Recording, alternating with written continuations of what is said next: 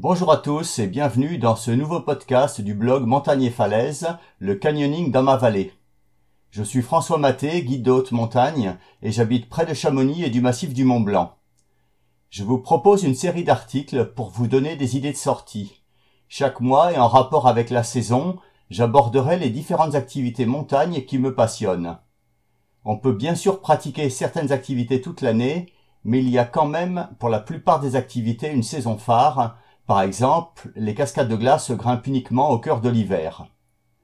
Les sorties dont je parlerai dans ces articles seront plus spécialement destinées aux débutants, mais aussi aux pratiquants occasionnels ou à ceux qui ne connaissent tout simplement pas la région. Il y en aura pour tous les niveaux. Au fil des mois, je vous parlerai de randonnée, d'escalade, de raquettes à neige, de ski de randonnée, de cascades de glace, de via ferrata, d'alpinisme et de canyoning. L'article du mois, le canyoning. Dans ce nouvel article, je vais vous parler de canyoning dans la région du Mont Blanc et de la vallée de l'Arve, de Valorcine à Cluse en passant par Chamonix, et en restant côté français.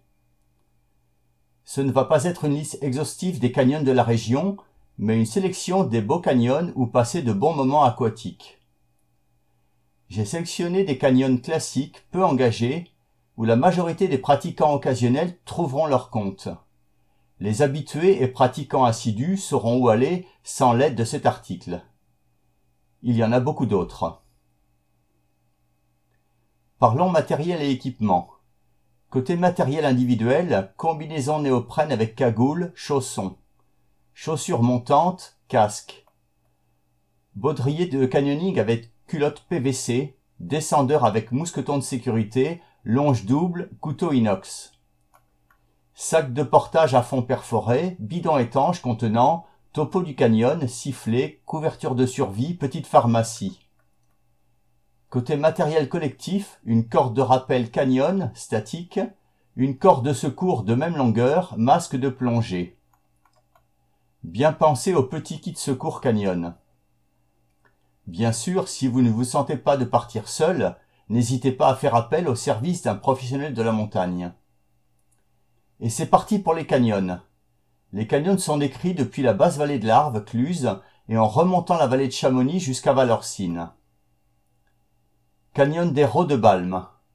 Situé sur la route entre le hameau de Balme et le village d'Arrache, le canyon de Balme est idéal pour l'initiation. La première partie propose un enchaînement de rappels variés, comportant notamment une très belle cascade de 25 mètres. Plusieurs parties de marche ponctuent cette descente. La seconde moitié du canyon est composée d'un enchaînement d'une quinzaine de toboggans assez courts qu'il est possible de refaire en remontant par un chemin longeant le canyon. Cet aqualand naturel est l'une des curiosités de la Haute-Savoie en matière de canyon. Il est possible de s'échapper quasiment à tout moment et presque toutes les cascades peuvent être évitées. Très fréquentées au cœur de l'été. Cotation V3 A3 2 Altitude départ 730 mètres. Altitude départ du canyon 730 mètres. Dénivelé 180 mètres. Longueur 1000 mètres. Cascade maximum 25 mètres. Corde 2 fois 25 mètres minimum. Approche 5 minutes. Descente 2h30. Retour 5 minutes. Ou 30 minutes sans navette. Canyon de la Belle au Bois. Non loin du centre de Megève, c'est un canyon sympathique bien pour une initiation. Série de cascades, de sauts et de toboggans.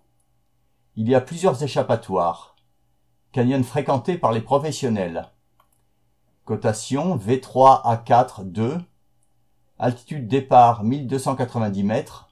Altitude départ du canyon 1290 mètres. Dénivelé 80 mètres. Longueur 1000 mètres. Cascade max 30 mètres. Corde 2 fois 30 mètres minimum. Approche 5 minutes. Descente 1h30. Retour 20 minutes. Torrent du Souhait.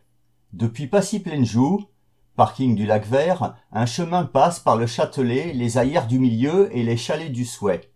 La gorge du torrent du Souhait est en face. Un petit sentier en balcon surplombe le torrent rive gauche.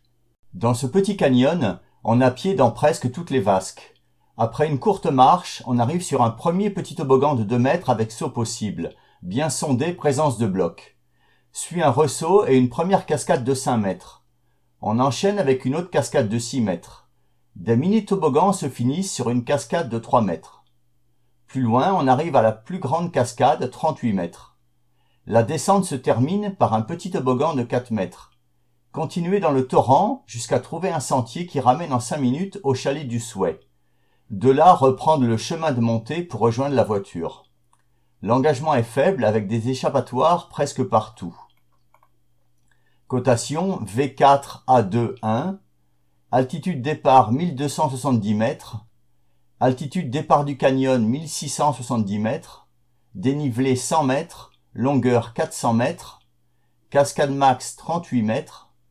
Corde 2 fois 38 mètres minimum. Approche 1 heure. Descente 1 heure 30. Retour 45 minutes.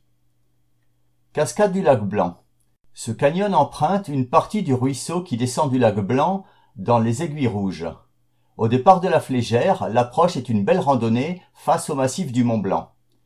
Après quelques ressauts, plusieurs cascades se faufilent dans une gorge encaissée. Pas d'échappatoire. Du sentier d'accès, on passe sous les cascades finales, ce qui permet de se rendre compte du débit. Cotation V4 A2 4. Altitude départ 1877 mètres. Altitude départ du canyon 2095 mètres. Dénivelé 120 mètres. Longueur 250 mètres. Cascade max 40 mètres. Corde 2 fois 40 mètres minimum. Approche 1 heure. Descente 2 heures. Retour 30 minutes. Canyon de Barberine, partie basse. Dans ce canyon situé sous le barrage des Mossons, on progressera dans une eau verte et transparente, au milieu d'une belle forêt d'épicéas. Canyon au caractère très ludique, saut de 4 à 7 mètres jamais obligatoire, toboggan, rappel dans une cascade de 25 mètres. Au départ du hameau de Barberine, après Valorcine, cette deuxième partie, moins sportive et engagée que la première partie haute, commence par une cascade de 40 mètres. Le parcours est parsemé de troncs d'arbres, de blocs, mais aussi de toboggans, petits sauts, ainsi que d'une autre cascade de 25 mètres. Il est largement fréquenté en été par les professionnels. Elle se termine au niveau d'un pont. C'est un canyon peu engagé, car dans cette partie basse du canyon, une fois passé la grande cascade de 40 mètres, le chemin d'accès longe tout le long du canyon et permet de s'en échapper à tout moment. Cotation V3 A2 1. Altitude parking 1150 mètres. Altitude départ du canyon 1300 mètres, dénivelé 150 mètres, longueur 600 mètres, cascade max 40 mètres, corde 2 fois 40 mètres minimum, approche 45 minutes, descente 2 heures, retour 10 minutes. Bien sûr, si vous ne vous sentez pas de partir seul, n'hésitez pas à faire appel au service d'un professionnel de la montagne. Voilà, j'arrive à la fin de ce podcast. J'espère qu'il vous aura plu. Merci de m'avoir lu ou écouté. N'hésitez pas à me laisser un commentaire. En complément de ce podcast, allez voir dans mon blog où j'ai écrit des articles plus détaillés sur des idées de sortie, sur les nombreuses activités liées à la montagne. N'hésitez pas à aller les lire. Bonne descente à tous les passionnés de canyoning et à bientôt.